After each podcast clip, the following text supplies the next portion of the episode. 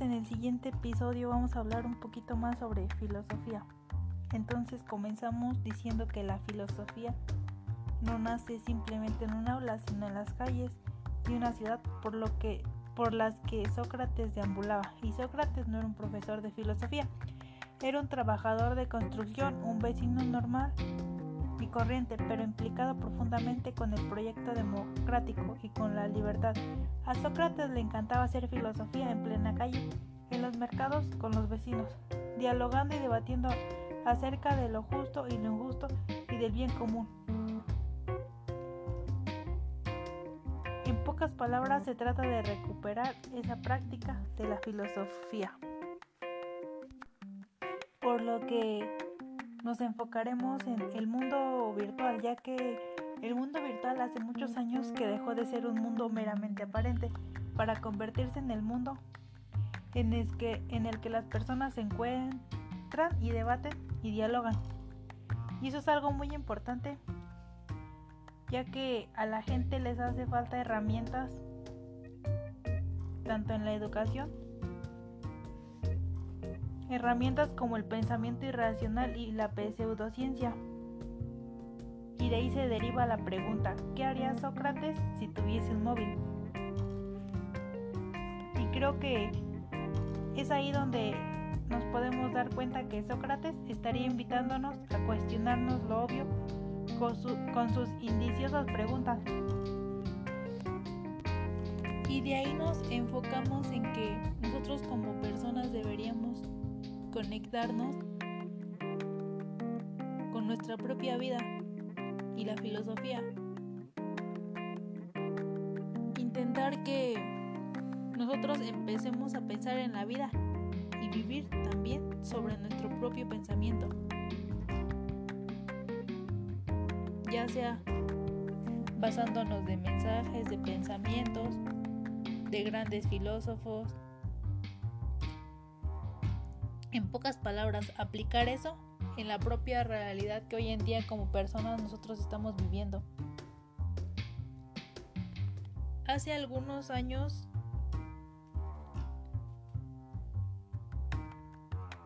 se pensaba y a lo mejor en algunas ocasiones se sigue creyendo que lo que Sócrates nos quería decir es que la filosofía tiene más que ver con hacer preguntas que con las respuestas y de cierto modo tiene razón porque se muestra que es un amor más a la pregunta que a la respuesta, quizás porque la filosofía siempre ha sido eso, ha sido derribar muros con preguntas, derribar muros mentales, nuestros prejuicios, nuestros dogmas a base de preguntas que eran justamente lo que hacía Sócrates.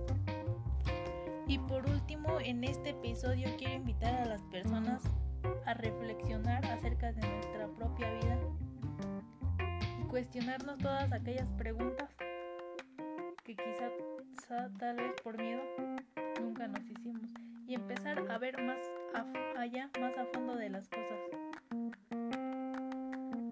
y corregir lo que uno está haciendo. Saludos.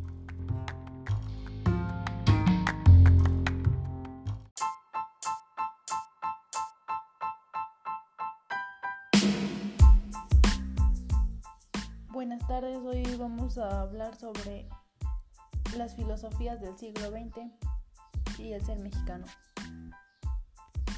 Así que comenzamos con una breve introducción. Desde hace siglos la filosofía ha jugado un papel importante en el desarrollo del pensamiento racional.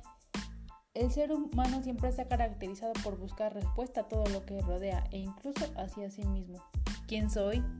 qué es bien y el mal, porque existen todas estas preguntas y muchas otras más son clave del nacimiento de la filosofía. Históricamente se dice que la filosofía nació en Occidente, para ser más precisos en la antigua Grecia. Aunque hoy en día se sabe que la filosofía asiática es más antigua que esta, incluso muchos de sus representantes y padres de la filosofía clásica, como Aristóteles, Platón, Sócrates, Pitágoras, Heráclito y Tales de Mileto son griegos. Sin embargo, hay que reconocer que al otro lado del charco también existían corrientes significativas y grandes pensadores. No solo hacemos referencia a los filósofos que existieron en Mesoamérica, sino también a los grandes pensadores que se desarrollaron en México. Sí es importante reconocer que hay un gran legado filosófico en nuestra nación y que en Latinoamérica también es cuna de dicho pensamiento. Es por ello que aquí ahorita vamos a hablar de los cuatro filósofos mexicanos que nos hicieron preguntarnos qué significa ser mexicano. Acompáñenme a conocerlos. El primer filósofo, fue Antonio Caso Andrade. Nació en la Ciudad de México. Este ilustre hombre fue una de las figuras centrales de la llamada generación de 1910. A lo largo de su carrera abordó temas de filosofía, estética y doctrinas morales, ideología nacional y sociología, entre otras cosas. Quizá lo recuerdes por ser uno de los fundadores del Ateo de la Juventud, junto con José Vasconcelos. José Vasconcelos Calderón, también conocido como el maestro de la juventud de América. José Vasconcelos fue abogado, político, escritor, educador, funcionario público y filósofo. Entre sus obras literarias destacan La raza cósmica, 1925, Pitágoras, una teoría del ritmo, 1916, y Prometeo Vencedor, 1920, entre otras más.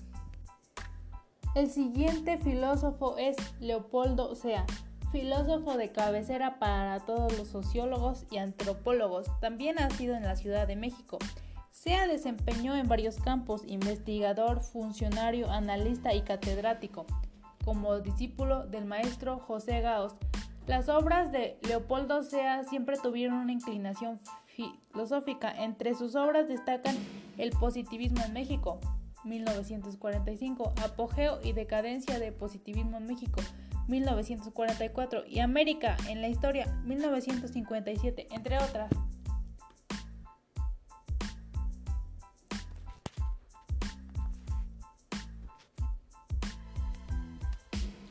Por último tenemos a Emilio Uranga, si alguna vez te preguntaste con gran detenimiento qué es ser mexicano, probablemente conozcas a Uranga. Nació en la Ciudad de México y también es reconocido por ser uno de los personajes más ilustres de su época. Uranga es considerado uno de los indicadores de la filosofía de lo mexicano, una corriente destacada de 1948 a 1952. Sus obras más importantes son Análisis del Ser Mexicano, 1952, Ensayo de una Antología del Mexicano, 1949, Kant y Santo Tomás sobre el problema de la verdad, 1954, y Astucias Literarias, 1917. Su literatura está influenciada por Borges, Jaime Torres y Alfonso Reyes. Y así es como finalizamos el episodio de hoy dando un poco de explicación a lo que dice cada filósofo del siglo XX con la pregunta, ¿qué es el ser del mexicano? Un saludo para todos, hasta la próxima.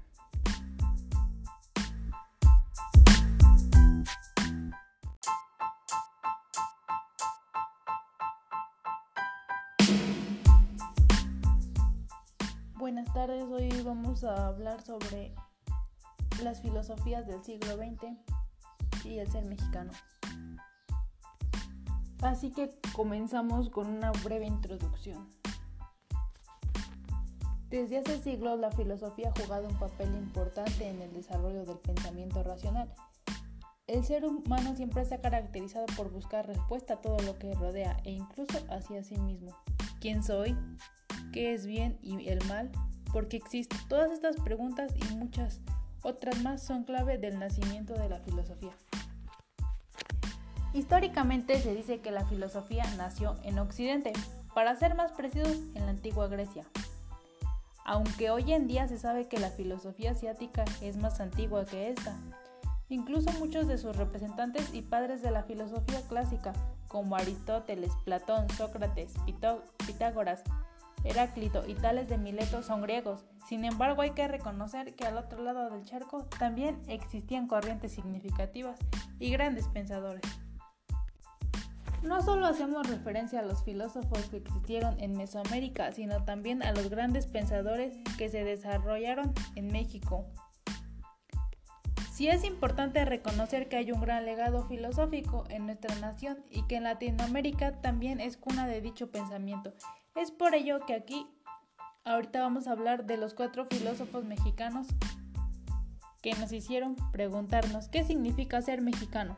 Acompáñenme a conocerlos. El primer filósofo fue, filósofo fue Antonio Caso Andrade. Nació en la Ciudad de México. Este ilustre hombre fue una de las figuras centrales de la llamada generación de 1910.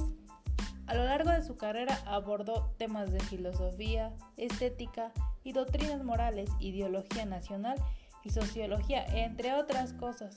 Quizá lo recuerdes por ser uno de los fundadores del Ateo de la Juventud, junto con José Vasconcelos. José Vasconcelos Calderón, también conocido como el Maestro de la Juventud de América. José Vasconcelos fue abogado, político, escritor, educador, funcionario público y filósofo.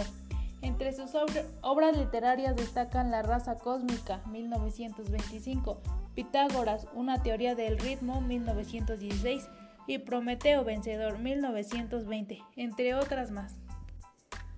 El siguiente filósofo es Leopoldo Sea, filósofo de cabecera para todos los sociólogos y antropólogos. También nacido en la Ciudad de México.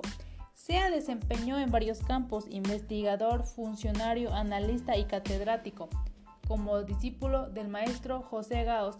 Las obras de Leopoldo Sea siempre tuvieron una inclinación filosófica. Entre sus obras destacan El positivismo en México, 1945, Apogeo y decadencia de positivismo en México, 1944, y América en la historia, 1957, entre otras.